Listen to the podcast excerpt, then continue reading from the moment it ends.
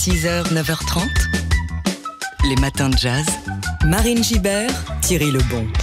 Gros plan ce matin sur euh, une curatrice et directrice de musée africaine-américaine qui a radicalement transformé le visage de l'art contemporain aux États-Unis. Elle s'appelle Thelma Golden. Le New Yorker lui consacre un long portrait que vous pouvez retrouver euh, en anglais sur le site du journal.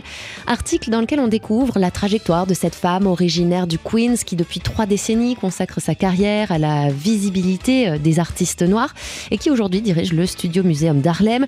Les artistes qu'elle a contribué à révélés sont pour la plupart devenus euh, des incontournables du marché et surtout, elle est parvenue à donner à l'art africain-américain une place à part entière dans la grande histoire euh, de l'art aux États-Unis.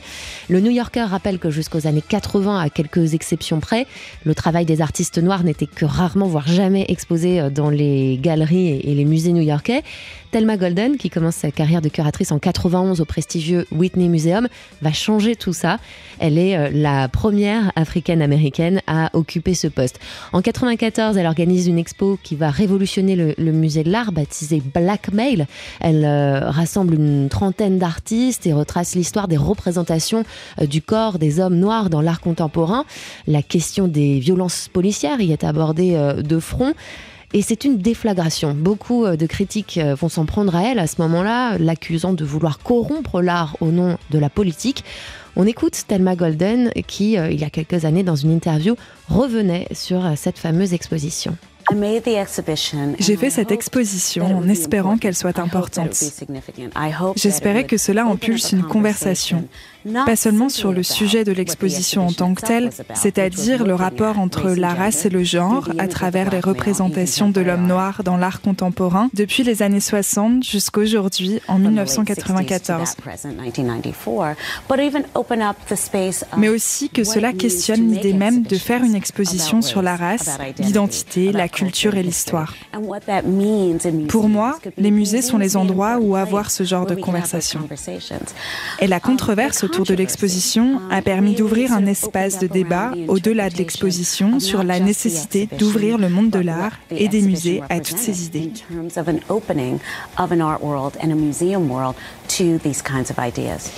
Depuis ce coup d'éclat, beaucoup d'autres ont suivi et l'article du New Yorker l'affirme, le monde de l'art a beaucoup changé et c'est notamment grâce à Thelma Golden. Désormais, les galeries euh, se battent pour exposer euh, des artistes africains-américains comme Kerry James Marshall, Mark Bradford, Simon Lee, Henry Tyler aussi.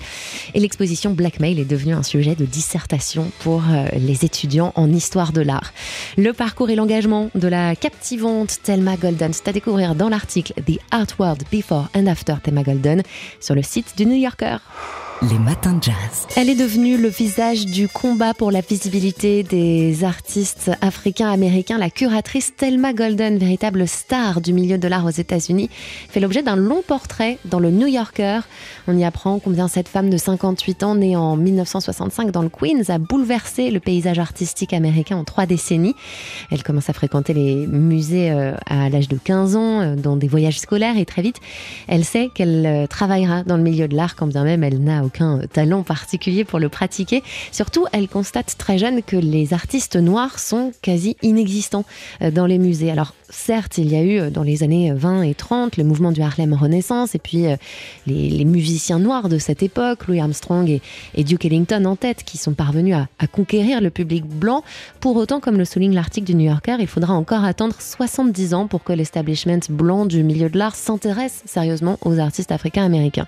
Alors, c'est dans les années 90 que Thelma Golden donne les premiers coups de pied dans la, fourmilière. Elle est curatrice à l'époque du Grand Whitney Museum de New York et elle euh, donne une série d'expositions autour de la place de l'art africain-américain et du corps noir.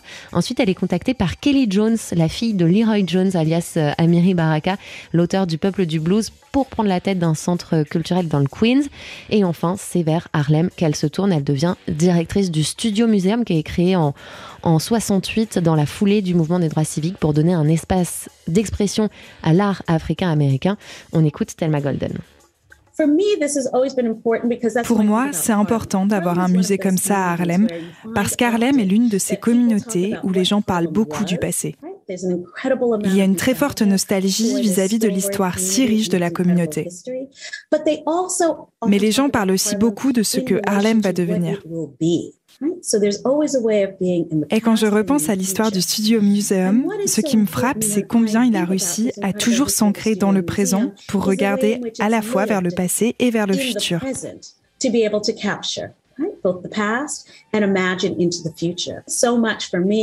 Une grande partie pour moi de ce qui rend l'art si important, c'est sa capacité à imaginer un futur ou des futurs. Et en tant qu'institution, tout ça est inscrit dans notre identité, dans notre programmation, notre mission et notre cause. Um, Et aujourd'hui, tous les artistes ou presque que Thelma Golden a exposés, que ce soit au Whitney Museum ou au Studio Museum, sont devenus des figures euh, incontournables.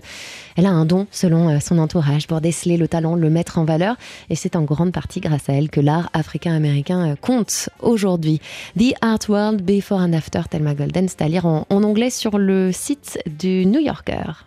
Les matins de jazz. Quatrième volet de notre feuilleton de la semaine des matins de jazz. On vous emmène à la rencontre de l'équipe de la pièce Un homme qui boit rêve toujours d'un homme qui écoute. Pièce qui joue à partir de mardi prochain et jusqu'à la fin du mois de mars au théâtre du 13e art à Paris. Le trompettiste Ibrahim Allo fait ses débuts au théâtre et tient euh, l'un des rôles principaux, celui d'un jeune musicien qui étouffe dans son tout petit appartement parisien pendant le confinement et qui en plus n'a pas la possibilité de, de jouer euh, de, de son instrument. Alors son ami un écrivain algérien, incarné par Thibaut de Montalembert, l'invite à venir s'isoler dans sa maison d'enfance. La pièce raconte en fait l'histoire d'une amitié forte, profonde entre ces deux hommes, dont les douleurs sont pourtant euh, très différentes. Et contrairement à ce que laisse entendre le titre, il n'est pas seulement question d'hommes, au contraire, la pièce, euh, écrite et mise en scène par Denis Chalem et inspirée des chroniques de Kamel Daoud, prend comme fil directeur le sort des femmes et relate l'histoire d'une femme éprise de liberté. On écoute la comédienne qui l'incarne, Sarah Jane Sauvegrin, au micro de Manon Brimo ce rôle finalement est né de cette toute première scène où il s'agissait juste euh, d'incarner la chronique. Et puis on s'est dit, tiens, ça pourrait aller plus loin. Et Denise a donc imaginé la suite de cette euh, jeune femme qui au départ euh, arrive enceinte, porteuse de vie, en scène. Elle dit cette chronique se manifeste sur le corps féminin. Et puis on va la récupérer peut-être quelques années après dans sa vie, donc elle a eu ses enfants, et comment est-ce que finalement ce corps a évolué, comment aussi la relation avec son mari se déroule, et puis on va la prendre encore des années plus tard, où là, le corps est complètement enfermé et où elle cherche un mensonge pour préserver le secret d'avoir osé euh, l'été euh, dans une canicule se baigner seule. Et donc finalement, c'est l'échec de la chronique de ce journaliste. Un homme qui boit rêve toujours d'un homme qui écoute. C'est à voir au théâtre du 13e art à Paris dès mardi prochain et jusqu'au 31 mars les matins de jazz. On a le plaisir, comme chaque jeudi, de retrouver Fabien Simode, directeur des médiathèques de Maison Alfort. Bonjour. Bonjour Marine. Fabien, aujourd'hui, vous nous parlez d'une découverte archéologique. Et oui, et de la plus ancienne bibliothèque connue au monde, les papyrus d'Herculanum, un ensemble de plus de 1800 manuscrits retrouvés au XVIIIe siècle dans une villa d'Herculanum, cette ville romaine voisine de Pompéi, ensevelie en l'an 79 par l'éruption du Vésuve. Alors malheureusement, si cette bibliothèque nous est parvenue, son contenu demeurait illisible. Les papyrus, papier fragile, hein, vous le savez, réalisés à partir de matière végétale, ont été cuits à l'époque par la chaleur de euh, l'éruption rouleaux que vous pouvez voir sur Internet, allez-y, sont aujourd'hui conservés par les bibliothèques nationales et vous verrez qu'ils ressemblent à des bûchettes calcinées que l'on ne peut plus dérouler sous peine de les détruire définitivement.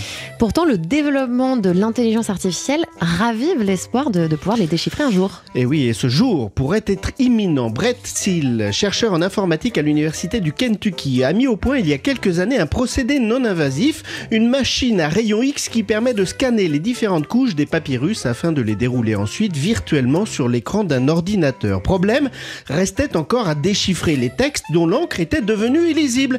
Le chercheur américain a alors mis à disposition euh, du monde entier les scans de ces papyrus en lançant un concours avec à la clé une récompense pour celles et ceux qui parviendraient à les déchiffrer. Récompense que viennent de remporter trois étudiants américains, égyptiens et suisses. Ces derniers ont développé un algorithme qui a permis euh, d'abord d'identifier des caractères grecs avant de recomposer un premier mot porphyras, qui signifie pourpre en grec ancien. À partir de ce mot et d'un système d'observation des répétitions, l'algorithme est parvenu à décrypter plusieurs paragraphes. Euh, c'est ainsi que l'extrait de texte révélé serait une œuvre philosophique que nous ne connaissions pas sur les sources du plaisir comme la musique, le goût des capres ou encore la couleuse, la couleur, la fameuse couleur pourpre. Longtemps jugée impossible, cette découverte ouvre des perspectives immenses. D'abord de nouvelles connaissances sur la littérature et donc la culture antique. Les textes qui nous sont parvenus jusqu'à nous, hein, Marie, nous ont été transmis, vous le savez, par des moines copistes du Moyen Âge qui ont donc interprété certains textes, voire fait des choix. C'est ainsi que nombre d'œuvres dites épicuriennes, peu compatibles avec la pensée chrétienne, n'ont pas été traduits et ont disparu des radars. Aujourd'hui, nous devrions avoir accès à ces originaux. Ensuite, les milliers de papyrus pourraient être encore ensevelis euh, à Herculanum ou ailleurs et nous pourrions donc espérer pouvoir les redécouvrir et les lire. L'intelligence artificielle pourrait relancer des fouilles archéologiques pour les faire exhumer et faire avancer l'état de nos connaissances. Pour une fois que l'intelligence artificielle ne s'oppose pas en ennemi de la lecture, on ne s'en privera pas. Oui, c'est vrai que ça fait du bien d'être euh, optimiste. Merci Fabien. Fabien Simode, directeur des médiathèques de Maison Alfort. Note de lecture, Fabien Simode. Comme chaque jeudi matin, on parle de l'actualité du monde de la lecture et des livres avec vous, Fabien Simode, directeur des médiathèques de Maison Alfort. Aujourd'hui, vous avez choisi de revenir sur, euh, la plume d'un résistant. Et eh oui, c'est l'histoire d'une lettre d'amour et d'adieu devenue poème puis chanson, un monument de la chanson entrée au Panthéon hier soir. Cette lettre, c'est celle que l'ouvrier apatride, poète et résistant Misak Manouchian écrit à sa compagne quelques heures avant son exécution par les Allemands au Mont Valérien le 21 février 1944. Cette lettre commence par ces mots, Marine. Ma chère Mélinée, ma petite orpheline bien-aimée, dans quelques heures, je ne serai plus de ce monde. On va être fusillé cet après-midi à 15h. Cela m'arrive comme un accident dans ma vie, je n'y crois pas, mais pourtant je sais que je ne te verrai plus jamais. Aujourd'hui, il y a du soleil, continue Manouchian. C'est en regardant au soleil et à la belle nature que j'ai tant aimé que je dirai adieu à la vie et à vous tous, ma bien chère femme et mes bien chers amis. Alors en 1955, Aragon reprend ces mots de Manouchian pour en faire un poème. Strophe pour se souvenir de Je vous récite quelques vers. Un grand soleil d'hiver éclaire la colline, que la nature est belle et que le cœur me fend. La justice viendra sur nos pas triomphants, ma Mélinée, ô mon amour, mon orpheline, et je te dis de vivre et d'avoir un enfant. En 1959, hein, quatre ans plus tard, Léo Ferré reprend à son tour ce poème d'Aragon pour la mettre en musique et en faire cette fois une chanson. Une chanson dont le titre L'affiche rouge rend hommage aux émigrés résistants FTP et MOI, morts pour la France en février 44. Chanson reprise hier devant le Panthéon par Arthur Teboul. Aragon a dit hein, son admiration pour cette chanson de Léo Ferré. Je le cite, même si ce n'est pas tout ce que j'ai dit ou voulu dire, a expliqué le poète, c'en est une ombre dansante, un reflet fantastique. Et j'aime ce théâtre qui est fait de moi. Il est de fait que Léo Ferré me donne à rêver, comme Éluard, disait des peintres qu'il donne à voir. Il faudra réécrire l'histoire littéraire un peu différemment à cause de Léo Ferré, dit Aragon. Sur le même sujet, Fabien, vous nous conseillez deux livres qui viennent de paraître. Bah oui, du coup, Anatomie de l'affiche rouge paru au seuil, essai dans lequel l'historienne Annette Vierviorka détaille l'histoire de l'affiche de propagande par laquelle les nazis ont livré à la vindicte populaire 10 des 23 martyrs fusillés au Mont Valérien en 44, un dont Manouchian, et que le Ferré a repris pour le titre de sa chanson. Mais je vous conseille également et surtout, j'aimerais dire, le recueil de 56 poèmes de Manouchian, dont plusieurs inédits qui vient de paraître chez Point. Ivre d'un grand rêve de liberté, c'est le titre de ce recueil. Je ne résiste pas ce matin pour conclure, Marine, à vous citer quelques vers de Misak Manouchian du poème intitulé Lutte et qui était lui écrit en 1933. Les vents débridés n'ont qu'à me fouetter, mon âme, dans son courroux de tigre enchaîné, enfante avec force une immense tempête indomptable et sur le point d'éclater. Merci pour cette poésie, Fabien. Fabien Simone, directeur des médiathèques de Maison Alfort. Note de lecture Fabien Simode.